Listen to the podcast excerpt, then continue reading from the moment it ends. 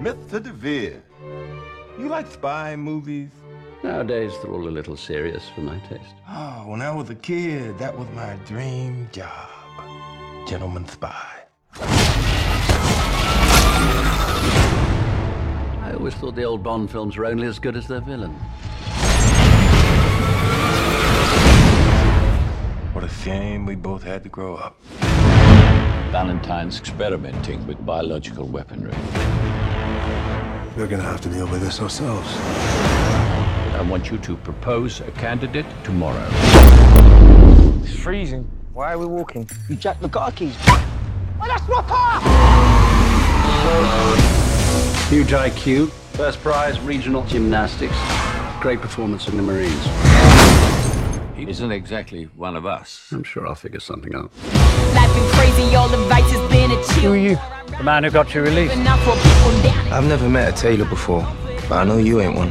Come with me. Did you see the film Trading Places? No. Pretty woman? Well, the point is, you can transform. Oh, like in My Fair Lady. Oh, you're full of surprises. Here at Kingsman, teamwork is the most important thing. Pick a puppy. A pug. It's a bulldog, innit?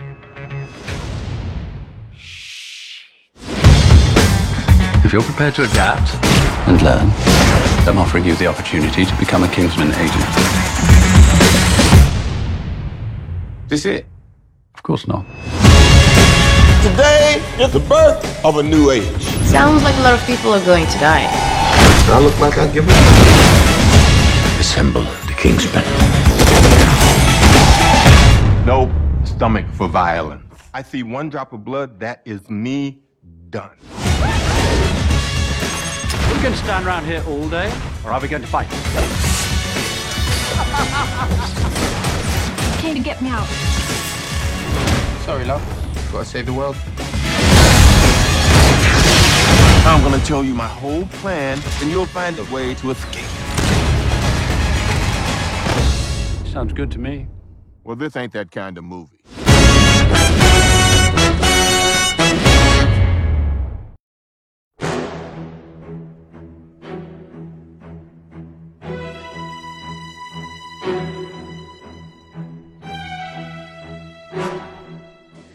陌生人广播能给你的小惊喜与耳边的温暖。各位好，这里是生活电影院。今天呢，我们来到了北京的黄昏黎明俱乐部 DDC，和这里的老板六九，还有陌生人的老成员邓兰七星，一起来聊一聊二十世纪福斯在最近即将上映的一部新片《王牌特工：特工学院》。那现在先请两位和大家打个招呼。大家好，我是 DDC 六九。大家好，我是淡蓝七星。我是谁呢？你们猜一下吧。好了，那个其实这部片子我们三个是在上一周都已经看过了，呃，但是是剪国内剪辑版。对，然后这个片子可能上映的时候，这批这期节目会同时一起上，所以大家也可以同时去影院去看一下这部片子。然后的话，六九先来聊一下吧，看这个片子，先直观的说一下感觉。好吧，其实我之前也没有就在在在在你们说之前，其实我也没怎么接触，也没看怎么看这一篇，但是看了大就是临去点映之前看了一下介绍，然后以及现场看了电影之后，觉得我操，这片还真不错，而且他现在已经修，已在 m d b 排已经排到两百三十二了，分分还挺高，豆瓣分也挺高的，然后对剧情就不说了。我们要不要那么剧透啊？我们要不要我们要不要那么剧透？其实可以聊的稍微尺度大一点，因为我觉得这个片子明天上是吧？二十七号上，二十七号上。对，那先听节目的可能还好，我们应该没有什么剧透。这个片子确实剧透也没法讲。对，因为现在据说在网络上已经有国外的枪版了，所以可能有的朋友已经在一些网站看到了质量不太好的这部片子，所以大体的剧情应该是都了解的。对，但是这片我觉得剧情是一方面，另外一方面这种视觉啊、感官，包括这个声就声效，这绝对不是枪版能看出来的，所以一定要去影院看，一定要看的 IMAX。它是特别是哎，这个片子是三 D 吧？呃，对，而且有有 IMAX 的，有所以 IMAX 三 D 一定要看 IMAX IMAX 会 3D 更棒。因为这个有有片子里边是有一些非常不错的特效动，对非常不错的特效。对，呃很血腥，但是做的很血腥，特别是最后高潮那个，对那个会很血腥吗？不会很血腥。那个其实不会他就把它给弱化，就给它很柔化了。我我们卖个关子吧，这个我觉得大家可以在电影院里很感受一下我们说的那个，真的视觉效果非常好。如果你是真的去看 IMAX 3D 版的话，我觉得一定会比较震撼的。它的一定会值回票价它这个视觉的跟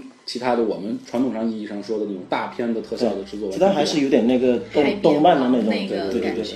呃，我我知道这个六九是特别喜欢，第一特别喜欢音乐，第二呢特别喜欢这个嗯昆汀，对，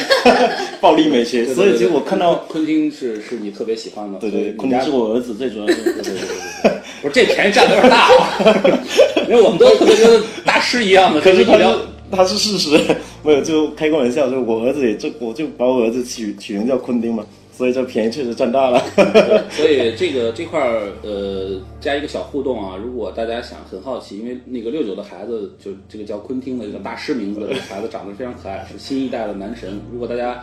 呃听这个咱们这期节目跟我们积极互动的话，我们会发放这个昆汀的限量版的这个 小裸照照对吗不要提小裸照，人家还小好吗？呃，回到正题啊，我刚才说了，六九特别喜欢这个呃昆汀。那么这个电影其实我们我们在看的时候啊，当时我我我们俩坐旁边嘛，嗯，我觉得、呃各种彗星，对对对特别有特别多的点是大家能够，如果你喜你是一个昆汀的影迷的话，你对他的作品就是所有的电影，像低俗小说啊等等这些这些片子很熟的话，对你会在这里面看到很多那种就是我们说的导演很用心的埋在里面的对点，。而且我觉得他其实还不止就是受昆汀的这个暴力美学或黑帮影响，他他在，因为他这个片在英国制作的嘛，包括制片人、导演什么都英英派的。我觉得他他里面有一个制片人，不是跟盖里奇关系也挺好，也合作过嘛。对对对所以他其实里边也也有很多盖里奇的一些黑色幽默影子，就英英派那一种。当然那个 Samuel 他的他的台台词，他的这个演技就一就老让我想起那个 Pulp Fiction 的那种感觉。对，那个小说里面的优赛这个本身也是因为他拿奖，或者是就是特别受大家好评的，也是因为昆汀的那个对，其实现在可能更多人可能会会说，根据他是神盾神盾局局长，但是在我印象里面，他永远是低俗小说里面是最抢眼的。他那种台风，他那个就是就很很叨逼叨那种台词。呃，我觉得这个是有一个比较清晰的一个界限，因为我我大概其做了一个呃小范围的一个调查，我发现就是看电影的数量在大概两百部以上的人，嗯，就对缪塞这个这个这个这个演员的记忆基本上会是以对昆汀的低俗小说为主。对，那么两百两百部片子以下的，可能大家会觉得哦，那个神盾特工局什么这个印象会就就所以这个我觉得是检验一个所谓伪影迷和那个就也不算发烧啊，就算呃稍微资深一点的影迷的这种。一个比较清晰的，就对这个演员的，这算是一个检验的一个小试口点。径不一样，啊对对他有一个是比较比较那个经典的，有个有一些还是比较大众或者口水一点嘛，对吧？嗯，那回到这部电影啊，其实这个片子就我觉得它特别的跨界，特别杂烩。对。因为我看完的感觉说它，它第一，它它是一个我们看名字啊，那个那个特工这个王的男人，我靠，要不要这么活起来？大家都说，你看字面翻译就 Kingsman 嘛，就王的男人。是是是，所以对它它这种这种特工片呢，它跟传统的我们说的那个那个特工片子不太一样。然后呢，这里面又有很多的那种特别暗黑的，然后特别喜剧色彩的东西，然后它的文化冲突也也也够也够鲜明对。另外，包括音乐也好，这个里面的我们说的服装的这种东西也好就它非常有意思啊。我我我觉得。呃，音乐六九是会比较熟的。那我们先从音乐开始、开始聊起来，怎么样？就是你对这个片子，就是我们说其实配乐的地方，包括你这两天一直在听原声嘛。对对对那么这个片子的音乐的上面，你觉得它它在你所有之前看过的这一类的片子里面，是有什么样不一样的？嗯，音乐这一块，其实我我我特别想说，就是我看完之后，我也网上看了一些影评，大家其实反馈最最大的就是国内版，或者说将上面的国内版，包括国外有些有些地方，它也是把那个教堂剧那就有一个高潮部分给剪掉，剪了可能三四十分钟，但听说那里面的配乐非常好，嗯。里面用了一个神曲配乐，就是一个一个一个八十年代的经典摇滚的一首歌。据说他开始的时候，导演还想用 November Rain，、就是那个枪花的 November Rain，但后来他又觉得那太过于悲悲壮悲情对对对然后后来换了另外一首，但是反正那一段我们可能应该是都无缘了，然后原声原声原声也就他最后的原声也没有采也没有把那首歌以及片尾的另外一首歌都录进去，他只录了一个，他做了一个，嗯，那这个这个配乐是那个 Henry Jack Jackman 也是跟导演一长期合作，就像 X 战警还有海扁王那些都是他做的配乐，包括很多很多很多动画，包括最近那个大大白。大白那个、那个配乐也是这也是这哥们做的，所以这哥们应该说，他早期还是那个汉斯季默的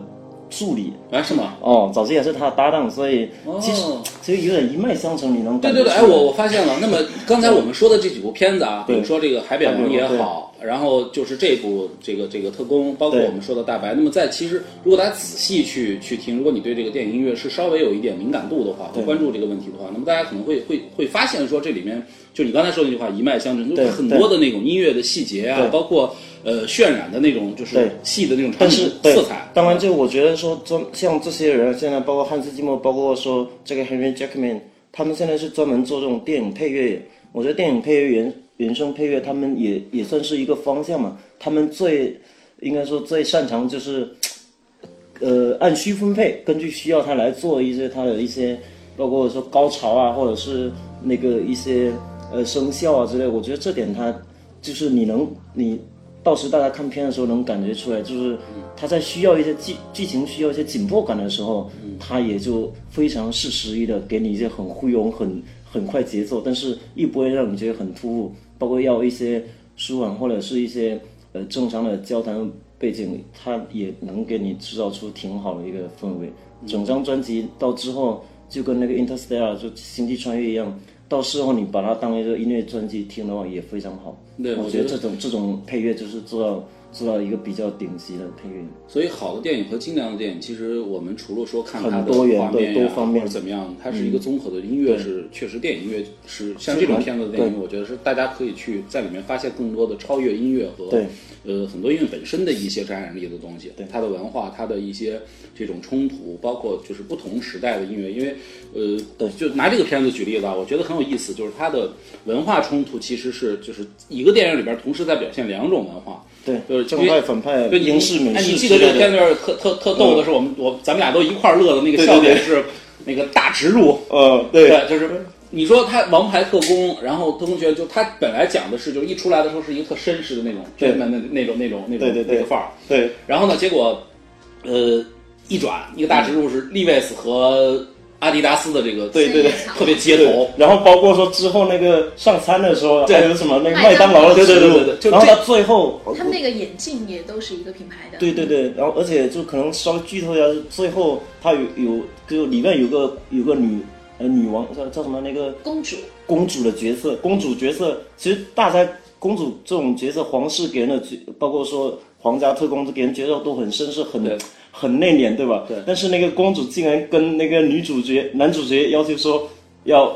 你知道呃，吗？这个打住了，这个打住了，就大家大家自己去看一下啊，对对对这个 IMAX 版、三反 D 版，正他会给你一些很对你的感觉会不一样，我觉得可能会超越《一路向西》是吧？对，而且他不会，他他不会按你的按你的逻辑来，他会给你不同的尿点冲冲击。嗯，对，这里面我我个人特别超级喜欢的就是这个缪赛的服装和他那个这个对对对对，很很太牛逼了，很稀太奇，很冲击，特别嘻哈的那种。对对对你知道我看那个片子，其实当时说他是《王牌特工》的时候，嗯。我当时就觉得中文翻译的这个这个这个名字啊，嗯，当然我我在看这部电影的时候，我你知道我瞬间联想起来什么，就是包括什么黑黑黑人电影啊，对对对，极限特工我我们是有印象的，那个够嘻哈够街头，它的电影乐都是那种 hip hop 的东西。嗯。但是这个片子的那个这一类的街头和嘻哈的元素是埋在这个这个片子的下面的。其实我觉得这个跟他的角色，他是演反派嘛，然后呃这篇是就是他的正派，或者说他整个的基调都是很英式。我觉得他 Samuel 他本身也是一个美国演员，我觉得他本身也是代表反派力量，以及说美式文化呃美式文化对，其实唯一里面唯一的美式文化就是他了，呃不管是着装啊、语言，还有他的甚至他口音所以，所以你的意思是说，他在这个片子里是代表着好莱坞的美国文化的这样可以这么去理解。包括那导演，他好像也蛮蛮蛮蛮看不上这个好莱坞文化的嘛。对对对，英英国这这这里面，我觉得发现一个很有意思的一点啊，美国和英国这两个国家在整个文化包括语言上面，我们说英语和美音的这个发音就对很区别。然后呃，很多的英国人会觉得说老美是属于那种就是对乡乡对乡巴佬，就就他们家说话连他们语法就是连说话的规矩都没有，就这个是是比较逗的一点。所以这个片子很有意思，好莱坞出，然后他在里面的很多的那个那个细节，就是我们说呃这个特工的这个这个王的男人啊，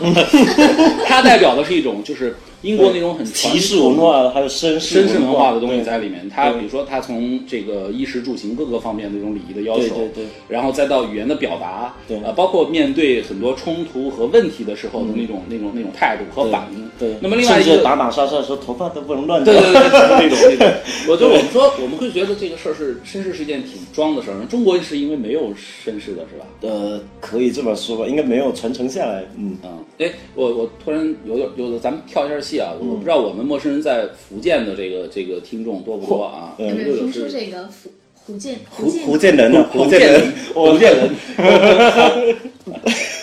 没有这个这个还挺好玩的，就是对对对，我是福建人，我是闽南人。对对对，那所以我们也是。哎，我们我们用闽南语，就是你你特熟悉的，先要说一说一下这个片子的名字，我觉得是呃，王的男王的男人，哦哦哦，王的男人。或者如果要正，他他是叫皇家特工，或者叫王牌特王牌的特工，翁翁白特工，翁白特工，还还是还是不太一样，哎，对，还是不太一样。台湾的那个那个，呃，对，它会有很相近的地方。对，它算是台湾算是呃，在我们闽南话基础上有演进。嗯，OK，打打打岔。停止，这个小花絮，我们大家会听得稍微有点累，我们可以稍微跳一下戏，那再回来。那就继续跳吧。我们其实是有礼物要送给大家的哦。对，我们是有这部电影的正版的周边礼品送给大家。那具体的互动方式有打火机吗？抱歉，没有。然后的话，还有格瓦拉关于这部电影只能看这部电影的那个兑换券。呃，具体怎么互动得到呢？我再想一下，我们稍后再打岔的时候，我再告诉大家。你这打岔今天应该是比较受呃听众欢迎的，因为每一次打岔可能都会送礼物啊，所以你们得坚持听完。但是什么时候打岔这可没谱啊，这听我们俩这各种嘚逼嘚的，得说点这个电影有意思的地方，因为看完还是惊喜度还是挺高的，因为。呃，我们从春节的时候这几个片子一直到现在这个月份，我觉得应该是拉开了一个。今年是好莱坞，我我上次上次节目的时候说过，今年是好莱坞电影的一个一个大大年，对它很多的特别棒的这种这种片子出来。你像这个片子，其实就是，呃，我不知道这个片子就是六九你看的感觉怎么样？就是因为看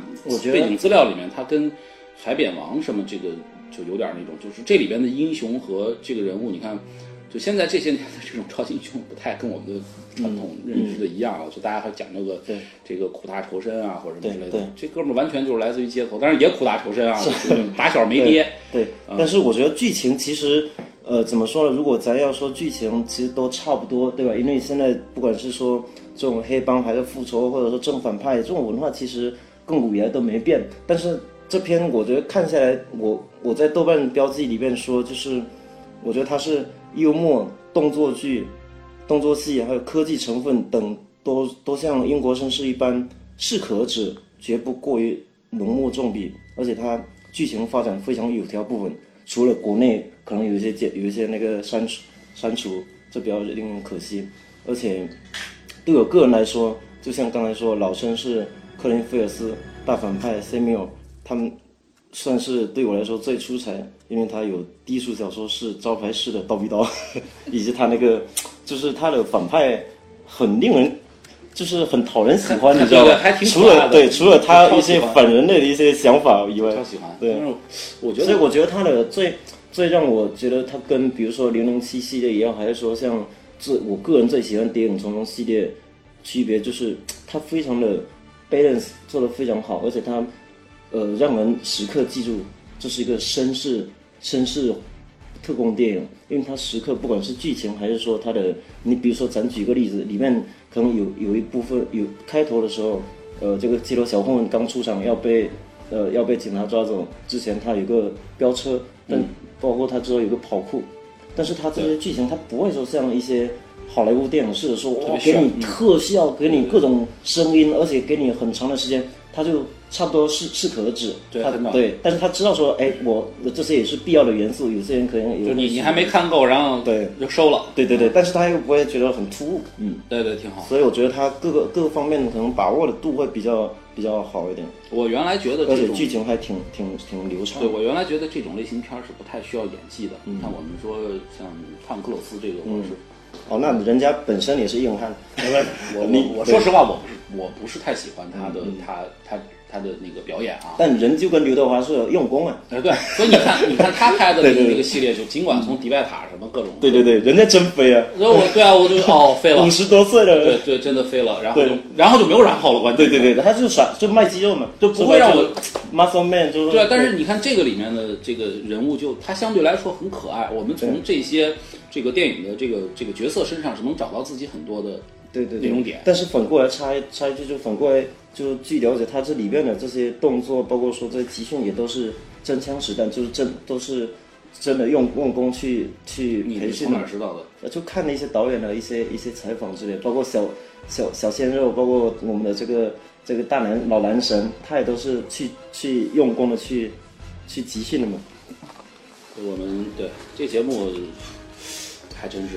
我们现信息量有点大。对信息量有点大，但是其实是有一些背景的这个介绍。其实我我觉得咱们不用呃。其实应该说，我觉得大家会感兴趣，但是他们很多可以在网上去找到相应的对一些素材。其实我觉得现在的听众跟咱们不一样了啊，就是对咱是看过了可能不太一样看过了不太一样。他们会会其其实他们能搜到的背景资料，因为这里面有很多的很受中国观众喜欢的演员。对，呃，他们有些影迷这种铁粉儿，肯定信息量会比我们大。我不知道会不会开砖啊，说我们了解了一知半，那这无所谓了，管他呢。对对反正我们这个生活电影这个节目就。这期是我们很荣幸来到这个黄云俱乐部，谢谢这边来跟六九一块儿，我们喝着啤酒，然后呢，谢谢何老师水烟，对，对 可以抽根烟什么的。对，坐在他们两个对面的人都已经快要被呛晕了，我是太生活了。然后听众就可以听到一次又一次那个打火机响起的声音。没有节目是这样的，大家放松一点儿。是我不管是你看过这个电影之后再听我们节目，还是说听完节目可能会去会加，就是加重你更感兴趣更有欲望去电影院。但是我觉得我们是希望说以这样的一个方式跟大家去一块儿去聊聊电影，包括其实电影也是一个比较个人化的一个东西。对对，其实没有对错，很多东西没有对错。嗯，每个人点应该不太一样。对我我觉得可能很多的九零后，我们有是有九零后代表的啊，必须的。那个有对，你小小同学是九零后，那么在这个片子最开始印象最深刻的时候，有没有记得那个？哦，那这个能说吗？能可以说啊，没问题，可以说，可以。我觉得他这个就跟他这个呃是哪个公司出来着？就是他那个 福克福克斯，福克斯也是 Fox 嘛，对吧？对对对，就他的 Fox 出来，然后跟一堵墙，然后一个飞一个一个大炮飞弹过去，对，然后我操，他那个字就是片名，包括制制片方的一些英文字母，它就跟飞了出来，就跟砖砖一样飞出来。我觉得它前面特效就戏剧这一块做的也非常的，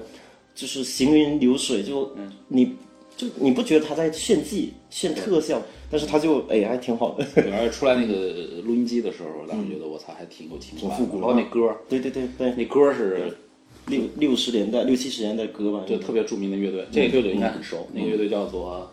Santana 是吧？呃啊，对，Santana 那个那那那首出来的时候，我我就我就我就喜欢上这这这部电影了。对对，所以大家去看这部电影的时候，你们一定要去影院看，然后看到这个回头再找一下 Santana 那首歌是非常有意思的。你再回想你在看电影过程中这个这个文化的东西，我觉得对，呃，他们拍电影会很有意思，就是这些每每部分都很考究，一其实对这一点，他跟那个《银河护舰队》一样，就《银河护舰队》不是主推这个复古对各种里面有那种符号和卡带啊，然后六七十年代这些符号都很强烈对。他这个片出来就第第这一点也做的挺好，挺棒的。对就已经我当时有注意到一个背景资料，就是他们呃大家一定会会会对这个呃演员的那个服装和造型是非常感兴趣的。嗯他是真的找了非常大牌儿的那种设计师设计师专门来做，包括那个服装店提到了那个帽子店和服装店的那个对。都是原型哈，都是原型，但是他不可能去人家那个店里拍嘛，但是是一比一的去还原复制了整个的那个那个场景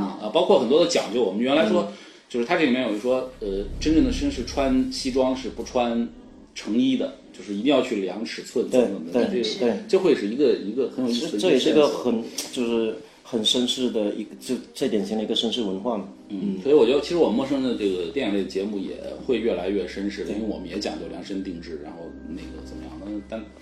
呃，如果现在在听这期节目的你，如果有兴趣跟我们互动的话，你可以跟我们的那个微信公众账号做一个互动。也许哪天就我们如果方便的话，一定会拉你进来一块儿来聊你特别感兴趣的电影，包括音乐。没准你就给人家做一套西装呢。你有点贵，我我可以请他来喝酒是真的。好，这个我还请这是我来，这是我来，别你哎你你还是定做衣服吧。不是不是，因为 先聊酒的事儿。这个里面酒其实是有一个很啊，对我不不是马听你最开始的时候，就刚才说到说片头，片头之后不就是呃，就换到我们那个气象学家的家里面，对吧？对。然后我里面大家就不说太多，但是那里面一下就说达尔摩，如果大家喝单单一麦芽 whisky 的话，就知道哇，他说达尔摩还是哪个限量版的，对。哇，那那个那种感觉就跟绅士文化就非常搭，对，然后就是很多爱酒文化，到里面它有一些 cocktail 啊之类的也都，我我我觉得它里边有有几种酒都是提到了，现在喝威士忌的你一定会注意对它这边那些包括你看人家用杯子，对，啊很讲究啊，很讲究。然后啤酒也是有讲究的，对就是它那个黑啤什么的，一定要安静安安静静的在一个小酒吧里，对对我就对品尝一下这个啤酒，对那也是很绅士。我原来觉得啤酒是很就是放松，那是被被中中国人给带坏了，对吧？就是比谁喝得快什么的。就是但是啤酒其实也还是有它特定的当然。品都是都可以用来品，就就跟我们现在插一句，就因为我做酒吧，我我们现在也是接触一些，比如像中国现在精酿啤酒，精酿啤酒在国外是叫 craft beer，craft beer 它这东西它是可以就跟 whisky 或者红酒一样，它可以去品，比如你品的原料啊，包括说。它的呃产地啊、用水啊，这些都是可以品出来。你不只是说工业啤酒一样，说青岛、燕京啊之类那种，又还不太一样。那不太一样。对，反正这个都你是很有是文化发言权的，对啊酒的这个一定是，所以 对呃，啤酒我们刚才说了，呃，对这事儿开酒吧的一定是很深有研究的。对，然后它里面还有包括鸡尾酒啊、马对对对该怎么调，对吧？这是绅士代表。所有的中国影迷会，就是我觉得可能第一次大所有的人都知道马提尼的这个事情，可能是因为周星驰。嗯，还有是是另外一个一个美国片子叫什么？九几年的一个片子，那很早就年那个是闻香识女人还是什么？对对对对对，那个里面也是，就是马蒂尼这个应该是知名度最高的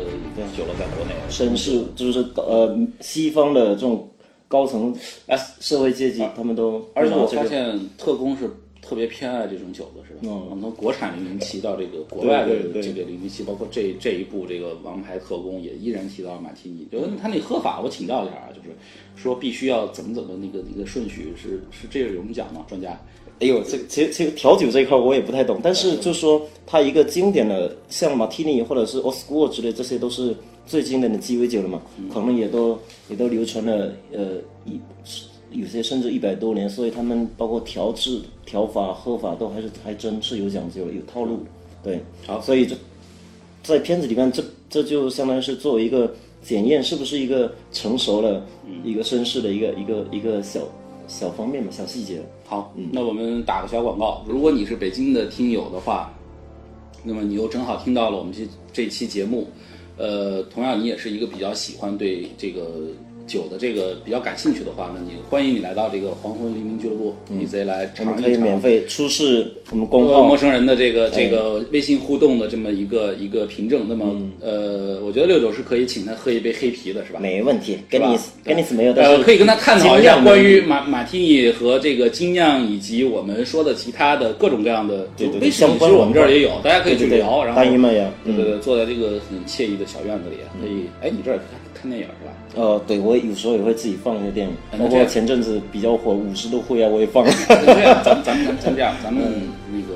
跟我们的听众约一下，等这个片子就是大家看完了影院版，因为中国版跟海外版是有差距的。对，我们我跟六九我们会很努力的想办法去搞一个全场版全场版的，对对对让你们感受一下 DDC 俱乐部的这个我们完整版的那个无删减版的那个太好太好了，对吧？嗯无删减版的《王牌特工》，然后大家一起，我们也喝着小啤酒，然后对对吧？体验一下。好，大家一起期待吧。对，哎，那个九零后，你是不是该发奖品？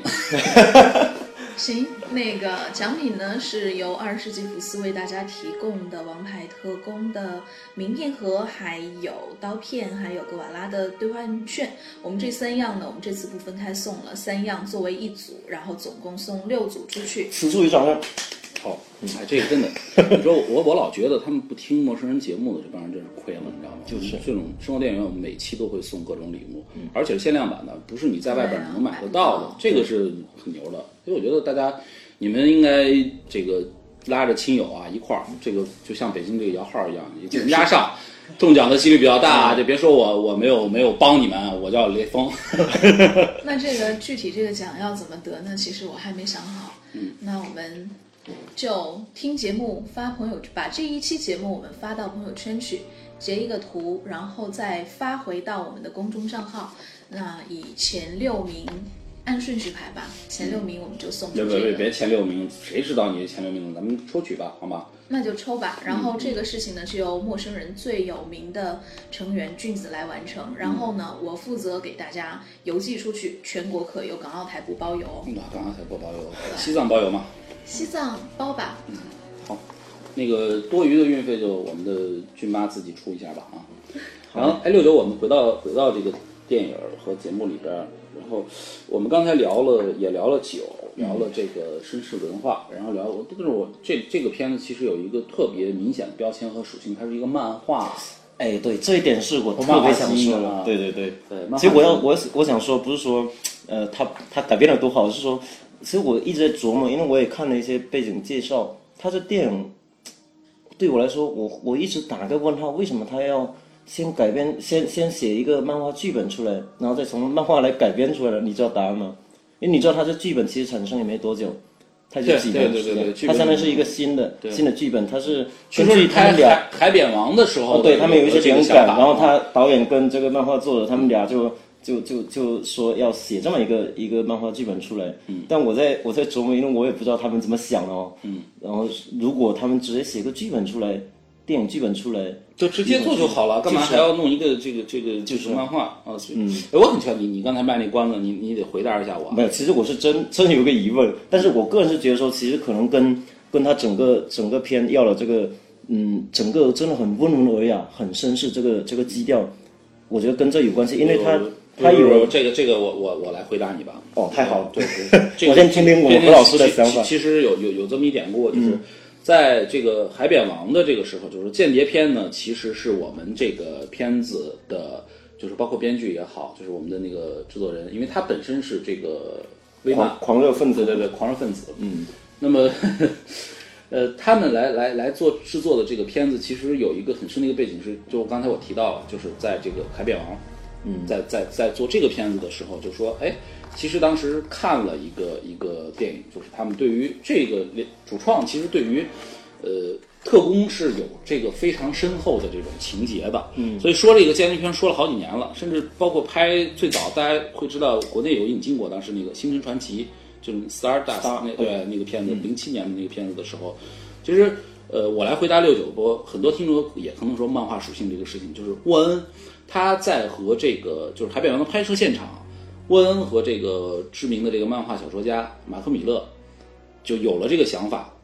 但是呢，属性是因为我们的这个马克米勒先生是一个著名的漫画小说家，对所以他就以以这个漫画得先给自己创造一个机工作机会嘛，对吧？对对对对对，这事儿先 对对对。先先往这儿先往自己这儿揽，对对对。对，然后呢，到后来说的这个查到说说这个这个片子最后定的这个调性是怎么样的？这个故事由来是这样的，原因是因为首部这个 James Bond，因为这个电影也提到过，反复提到过，说著名的最英国最有名的，呃，我觉得是就是全世界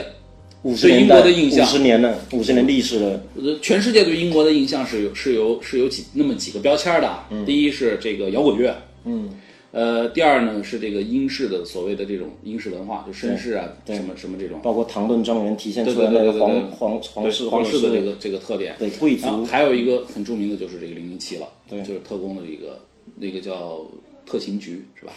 对，CIA right，对，嗯，所以零零七呢，在这个片子，因为它是一个以英国反英国文化的这样的一个架构的一个电影，零零七反复在出现有一些对比。实际上，这是因为主创的，包括制作人、他们导演等等这些，他们对于零零七的这个这个这个情怀是在那儿的。因为你刚才说到五十五十年了，五十年，真是五十年50年了，六十年代到现在还真是五十多年。从首部的这个零零七的这个演员，就是当时那个导演，呃，泰伦斯扬，他他是从这个就是演员从这个肖恩康奈利是第一任，然后呢把原原本的那个都换掉，那么灵感来自于这儿，就发现了说，可能我们这片子大家看剧情介绍会有，本来是一个街头的小混混，选的也违背了意愿，选他去做，因为。王的男人其实是讲究背景的哈，对像我们看到那个里面，就是所有的跟我们的男一号，就是我们的这个这个高颜值的小鲜肉同期的这些学员学员们，人都看不上他，就觉得他是一个草根嘛野野鸡大学出来的，对啊，都没上过大学的，对啊，天天在街头混，就是不是跟那个连小混混的这个对对对，打架都不敢参与了，人家都是牛津啊之类的一些名校，然后呃人就揶揄他说：“哎，你哪个学校出来的？”对对对对对，呃，他是那个连原原来是连街头小混混都惹不起的，包对括连自己的妈妈都保护不了的一个，呃，怎么说呢，特别怂的这么一屌丝哈。对 对，那我们也聊完了这个特工的，包括这个片子的一个小的背景的东西啊。再往下，其实这电影里边还有一个我个人比较呃感兴趣的点，就是它的这个里边科技的东西是嗯挺有意思的。那么我们提到的呢，高科技是很很有意思，但是这里边很有视觉冲击力的是这个反派的这个女助手，嗯，但是他太跟。对，但是不，但是你这个就跳了，就是它它跟科技还没太大关系。我觉得科技这这一点就跟它里面的动作成分一样，我觉得它整个片它没想刻意的渲染这个科技，包括说它的一些道具，对吧？你像以前的特工啊，或者是它肯定各种高科技，而且可能就是大大大枪啊之类，或者指纹手就拿出一些对对对，大家想不到的这种。对，对但是他反而他现在就就量身定做，根据他的真实身份，就是全是你身边的东西，雨伞也好，还有打火机啊，包括笔啊这些这些小东西，嗯。但反而它就用了很很就是不会让人觉得说恰到好处，不是一个特别炫的这种对对对玩概念，对对对。啊，我可能我们今天录音，包括对，包括它它里面不是，其实这个它里面片子片子里面还有另外一个背景，就是它有一个骑士文化、骑士精神在里面，所以它里面有一个是圆桌会议，是命名对对对，包括那个老大，我们的凯恩演的那个阿瑟，嗯，亚瑟，亚瑟其实他是根据那骑士里面的骑士圆桌骑士里面亚瑟王来的，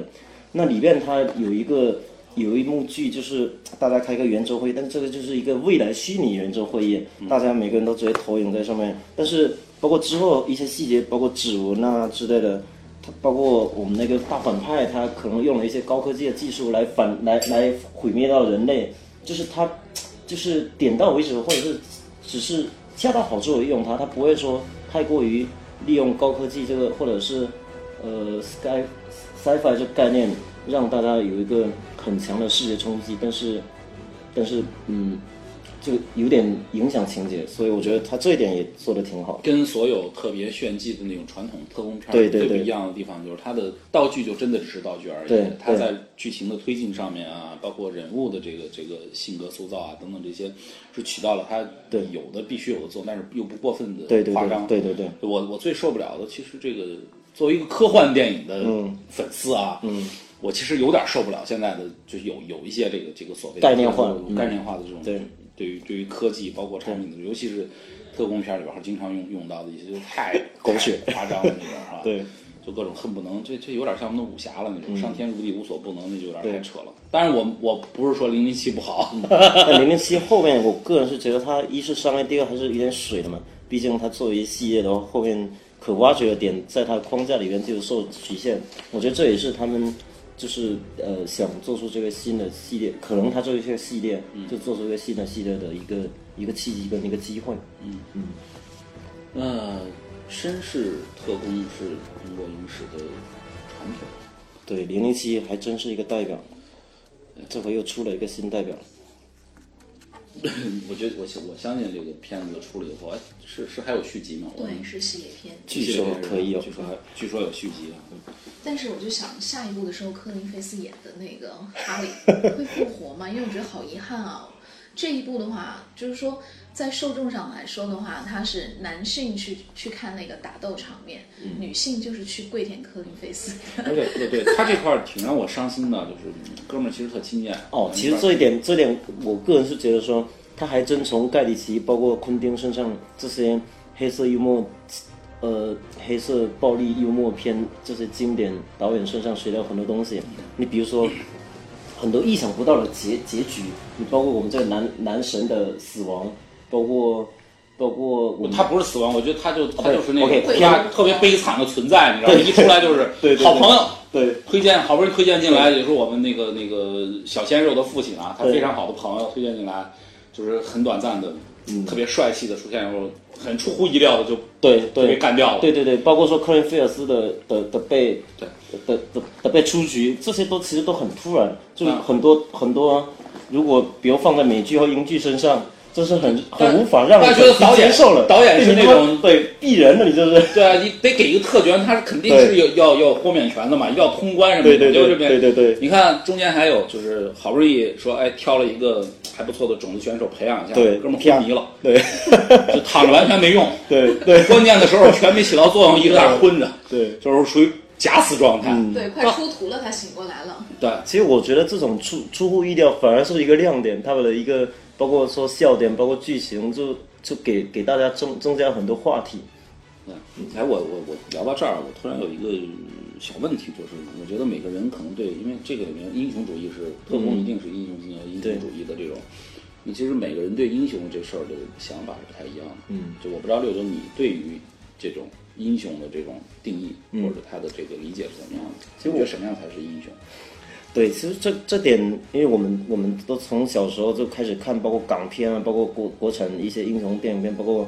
主流的美国电影片，其实英雄主义它总是会先刻意的给你一个正派跟反派，对吧？但是慢慢的除，当然就电影除外，就现在很多电影，包括说像像现在很多香港，包括说一些偏人性的一些一些警匪片也好，还是说一些这种特工片啊。动作片，他们就其实还是刻意会弱化掉一些正派跟反派的概念，就很多人性的东西在里边。所以我觉得其实英雄主义就更多的还是一个一个怎么说呢，就是偶像主义吧。嗯当然你要从行为来说，除了一些一些一些宏观的哲学的正义的，其他的其实很多还是很个人化的东西。对，嗯，那你觉得你对英雄的认可是说是是一个什么样的定义？一句话，那应该还是得得真正的正义，或者是说，嗯，一些大的方面吧。嗯嗯，正义是一个关键词。比如比对，比如说举个例子，比如像伯呃伯恩的身份，伯恩的身份其实他更多的还只是是通通过个人的很个人化的一些诉求，对吧？我个人的我个个人被被被压迫、被挤兑啊，被出局就是被利用啊之类这种这种角度，但是呃观众很容易用个人来代入，他觉得说。就是这个时候，他就应该是个精，是个英雄。嗯嗯，但反过来，其实更多的可能还是得怎么说呢？就像美国主流说，哎，我拯救社会啊，拯救拯救这个美国啊之类的。拯救世界，对对对，其实这种救人还真真就是应该是就是英雄，担负一个特别大的社会责任啊。对对对但是我我其实对英雄的这个这个定义就四个字儿，就是勇敢，嗯，和面对，就这两个词儿。因为这里面其实最打动我的地方，不是他去完成了这个拯救世界的任务，跟可以去跟公主鬼混，对吧？就不是说怎么样去，就是他他我我觉得最打动我的地方的一个细节是他终于实现了我能保护自己妈妈的这个对这个小愿望，还是个人诉求。嗯，对我，我觉得这样的就是你可能不用，因为拯救世界也也不一定说我们谁都能实现啊。虽然我顺带也拯救了，好吧，这这最神奇了，对。然后这个我还是特别喜欢这片子的反派，你们嗯真是太喜欢了太喜欢了。他从他的整个的穿衣服，呃，我看到一个背景说，纽塞他自己的个人的那个着装品味是很独特的，嗯嗯而且他的演技真的很棒。对对你看他他演就是传统看迪索说等等那些角色是那样，这个片子完全我太嘻哈了，我我我真的觉得第一眼看的时候，我操，就有有点颠覆我，就完全那种说特街头那种说唱歌手那个。对，而且里面里面有一个小桥段，就是就是也算就是它里面有一个在在跟一个美国政府在尼哥写，就是在跟他谈判，对吧？对对然后后来镜头慢慢的转移，哎，然后被就是那个美国政员背景以及声音出来，哎呀妈呀，这是奥巴马，对对对对对这当时看到大家都这桥段挺好的，哦对这个特别他里面抖包袱能力还挺强的。这我很很像，就是我们说的这个这个包袱段子，嗯。还是还是挺有意思的。对。啊，很多很多细节，这片子真的是做的特别精良，在二十七号上，对，就是大家其实应该真的是走进电影院来看一眼。那么我们这个节目里面会提供给大家呃一些我张电影票。对六张电影票，那么希望你们积极的跟我们来互动，包括拿到限量版的这个奖品。另外呢，我们在节目里面会附大大家听这期节目的时候会发现最后有一个原声的一个音乐的一个小的歌单，你们呢可以通过呃这几个音乐视听类的网站可以找到这样的音乐，对，包括包括我们说的片头的桑塔纳，对对对，看电影，然后听听他的音乐，那么听听我们的节目，会聊到说，了解一下关于音乐、电影等等，还有生活，还有我们的这种价值观的一些很有意思。当然，像酒文化这种啊，嗯，真的欢迎大家来黄昏获取来 BBC 来感受一下我们这个，呃，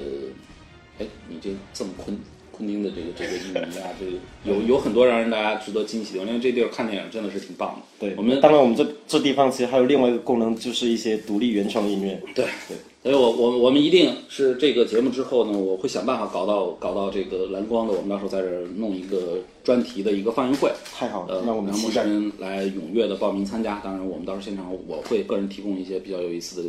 小奖品来跟大家互动啊。那包括六九，如作为老板肯定不会吝啬的啊。那必须请酒啊嗯，呃，很惊喜的各种好好玩的。我男神和女神必须出出席在这次观影会上。好的，一定。我要在这边就是补充一下，我们六九真的是在我认识的人当中，我觉得是人生赢家。儿子帅气乖巧，女儿也特别的惹人喜爱。对我女儿，我嗯我小小女儿名字叫诺兰。对他们家两大领导昆汀。我告诉你为什么会成为人生赢家，就是因为他很喜欢陌生人广播，然后总是听听我们的节目，包括没错跟我们没错很很很很愿意跟我们一起去看看电影。嗯说出做节目真相就不好玩了。不是，我们得告诉大家，引导大家怎么样去正确对对，怎么样去去成为一个人生赢家，怎么样让人生迎来新的辉煌，对对知道吧？所以你听了陌生人广播呢，你就单身的会找到另一半，会找到爱情。那么已经结婚，你会像我们六九一样，就有一个非常幸福的家庭啊，生活会越来越好。当然，这个前提基础是真的得一定要喜欢陌生人广播啊经常来经常来这个黄昏黎明俱乐部，来 DDC，这样你会感觉到你不是生存啊，是是真的是有生活，对生活啊真的是要有乐趣，有有有有享受。对，所以我们的这个这个，我们之所以做这个这样的一个电影类的节目，其实不是为了专门来聊电影，而是为大家去传递、分享一些。其实电影它本身就跟音乐或者是一些其他艺术，它就是一个媒介，让你去去感触，对吧？有一个点，它可以去让你更好去的它的这种感受。电影的特别的美学价值。就我们说昆汀那么黑暗，那么那个 暴力啊，但是这是有独特的美学价值和和价值观在里面的。那么我们呢，通过这个节目，实际上生活电影院来提供的是，包括你像呃 DDC 黄黎明俱乐部也好，像我跟六九也好，我们提供的是很多关于音乐、关于电影、关于我们个人的一些对酒啊、艺术啊生活的我们的所有的好的一些生活价值观。好的这种生活品质，一个一个一个一个怎么样的传递。对传递，就这种信息其实很关键的，因为现在的社会就是我们聊一点稍微高大上的东西啊，就是有一些形而上的对对对，到结结局的时候，总得形而上一下得。升华一下嘛。我觉得我操，你你们俩这个喝着酒，跟那儿抽着烟，聊电影太不正经了，都不是完完全做节目那种。我们真的不是在做节目啊，我们是为了传递给大家一个很放松的这样的一个很好的一个生活态度和生活价值观。对嗯行，好，那今天的节目实际上时间也差不多了。呃，如果你真的喜欢我们的生活电影，或者你对我们的生活电影这个节目的这种形态有任何的意见和想法呢，欢迎你跟我们的微信公众账号来做一个互动。呃，然后呢，把你的想法和意见呢反馈给我们。如果你不喜欢我，那你也可以明确的说出来。那一定要喜欢六九。对 对对对，没关系，我我也不会改，反正就是 你大不了你不听我的节目嘛。但是你不听节目，你就拿不到奖品啊。我们以后就出一个版本吧，啊没有淡蓝七星的版本，删减版。我我已经变成你们分级的一标志了，是吧？行，我是陌生人，所有的这个大家熟悉陌生人的人都都会知道，又爱又恨的淡蓝七星对我们是非常小清新、特别的那样的一个 对，就是只有我，你知道吗？只有我是特别重口味的，在这个每一次做节目都特别的被人喷不靠谱，你知道吗？各种听众会。经常上来说啊，你 这跟你们那抹黑陌生人的无所谓啊，反正我也不会改，你们就就凑合听吧。喜欢的人就喜欢，不喜欢的人呢，你为了拿奖品也得假装喜欢一下我，好吧？那六九以后会频繁的出现在我们的节目里面，但是下一期可以谢谢陌生人广播对，不一定聊电影了，因为呃，我们可以聊聊音乐，聊酒啊。对对对，六九在音乐方面的造诣是非常深的。我告诉你，在整个的这个我们说的，我是我还相对来说比较了解的这个。哎，我们何老师也是资资也是资深圈内人。对对对，没有你资深，你你是我的，我我打小就是。太好，接下来就是看你的，对接下来进入到互听你的传说长大，对，听你的传说长大，呃，就是很有意思。我们可能下期会会有一些连带我们看过的电影，包括对，我们可以做一个原声的一一个一个专题。我们音乐上面，因为我很喜欢看了一些喜欢的电影，包括像库布里克大神啊，包括说呃这种零零七之类的，它有嗯，包括一些。一些偏文艺的一些电影，我我还蛮喜欢去研去之后事后去听，好好听听他们的原声。好，那我们下次再找个机会，仔细的跟